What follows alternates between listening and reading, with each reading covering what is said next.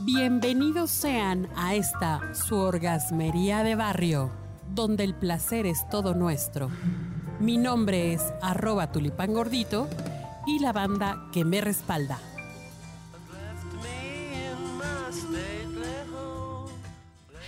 Ya hemos hablado muchas veces del porno aquí en la orgasmería de barrio.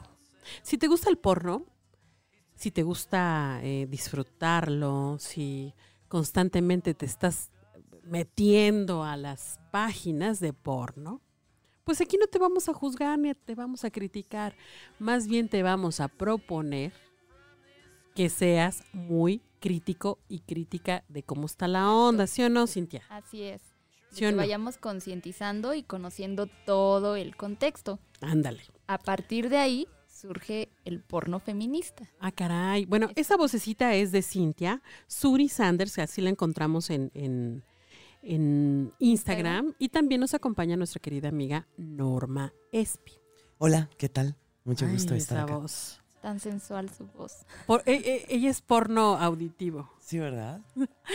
¿Qué nos vas a contar, querida Cintia? Bueno, pues les voy a hablar de esta nueva tendencia en la industria pornográfica, el porno feminista que, bueno, surge a partir de la reflexión de todo lo que conlleva la pornografía, ¿no? De esta predominancia masculina en la industria, en la que pues precisamente eso genera que los videos, las imágenes, etcétera, pues sean muy falocentristas, o sea, muy centradas en el placer masculino. Así es. Y por lo tanto va generando también un estereotipo machista y en donde la violencia es la fuente principal de placer.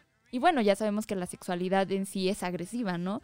Pero hay videos de verdad en los que se ve a las actrices sufriendo. No, de hecho, la, la compañera, ay sí, compañera, tú, la de Garganta Profunda, ¿no? Eh, ella denunció años después que, que, pues su famosa película en realidad había sido un tormento y un sufrimiento para ella mientras la había estado filmando. Y esta precisa, eso precisamente es con lo que trata de luchar el porno feminista. Tiene una connotación política muy fuerte porque busca mejores condiciones laborales para actrices y actores. Busca que pues, los contratos sean justos y acorde a las necesidades y deseos de cada uno. También toma en cuenta las fantasías de actrices y actores. Claro. Y bueno, además de que promueve la igualdad, la diversidad, no solamente pues de preferencias sexuales, sino también pues la diversidad de cuerpos, ¿no? No, no está casado con el cuerpo estético y voluminoso y pues todas esas a veces ficciones que nos vende la pornografía pues pues como la que todos... O sea, aquí son mujeres reales, pues. O sea, se buscan que no sea un estereotipo, ya sabes, no flaca, chichona, nalgona, sino mujeres reales, como es el cuerpo Hay muchas páginas de porno. Bueno, este porno también se conoce como porno indie o porno underground. Y este, y bueno, contrario a lo que se pueda pensar cuando se escucha porno feminista, porque muchos piensan, ay, ha de ser una clase de porno romantizado, de cariñitos, de, de juegos. No, o sea, también tiene sus categorías hardcore, sus categorías, pues, masoquistas y agresivas. Hacen Sí, también hacen gangbang. O sea, hay de todo en este porno pero este porno toma en cuenta el, ¿de verdad quieres hacerlo? ¿De verdad hay química con tus compañeros? Y eso es algo muy importante para las productoras, porque son principalmente productoras. De hecho, hay una muy famosa que se llama Erika Lust. Ella, ay, la amo. Ahorita que he estado este, investigando sobre ella, de verdad me encanta su filosofía, porque de verdad, antes de, de conseguir a los actores o actrices, ve que haya buena química entre ellos, o sea, que no vaya a ser un tormento la grabación.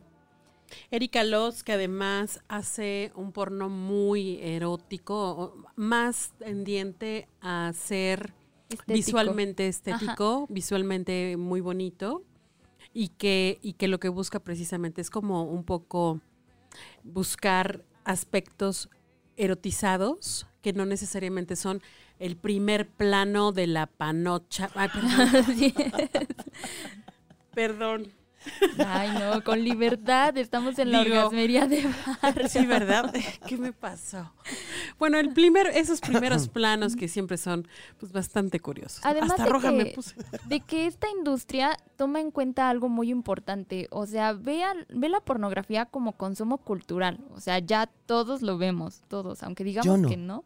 Ah, no, yo no, les ya voy a saben que creer. yo no.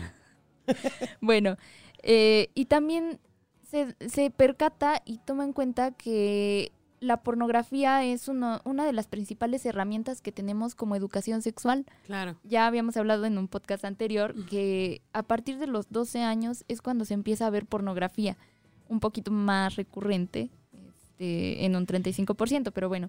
Ahora fíjate, si, si va a ser el único o la única forma que te vas a educar sexualmente, pues por lo menos que te eduques, ahora sí que es. menos, lo menos mal posible, ¿no? que te eduques pues bien, ¿no? Que al menos sepas que hay otras formas, que, que no es esa, esa imagen que te vende Brazers o Brazers, ¿cómo se pronuncia? Soy muy mala con las pronunciaciones, pero no es esa sexualidad agresiva. Y sí, bueno, que violenta, pues, o sea, y que utiliza a la mujer simplemente como, como un objeto, sino acá sí se toma en cuenta la perspectiva femenina, ¿no? Con es. respeto y tal. Así es. Y pues bueno, también es más común de lo que creen. De hecho, yo me sorprendí bastante porque no sabía que uno de mis actores favoritos de porno, que se llama Gray Owen, eh, hace porno feminista. Y yo estaba fascinada con sus videos. Me encantan, de verdad me encantan. Me la pasaba ahí masturbándome con Gray Owen y no sabía que era de las estrellas principales de esta categoría. Qué padre. Y para nada Mm. que es un sexo ni romántico, ni tranquilo, ni, ni para mujeres exclusivamente. O sea, sí. Muy es- erótico, de mucha propuesta, de mucha creatividad. Y muy ¿no? violento. O sea, también e- es un sexo muy violento, pero visualmente igual bastante atractivo. Ok. Y va ganando terreno. O sea, el porno feminista, es decir, sí está creciendo y sí está haciendo competencia con los sitios eh, y con la pornografía mm, tradicional, por decirle de alguna manera, o no. La desventaja con esta industria es que la mayor parte de sitios web pues cobran. O sea, tienen eh, sus membresías, algunos van de tres a seis meses, otros del año completo, etcétera. Y pues desafortunadamente estamos como muy acostumbrados al- a la pornografía pues gratis, ¿no? Claro. Entonces eso dificulta un poco que esta industria vaya eh, teniendo un auge.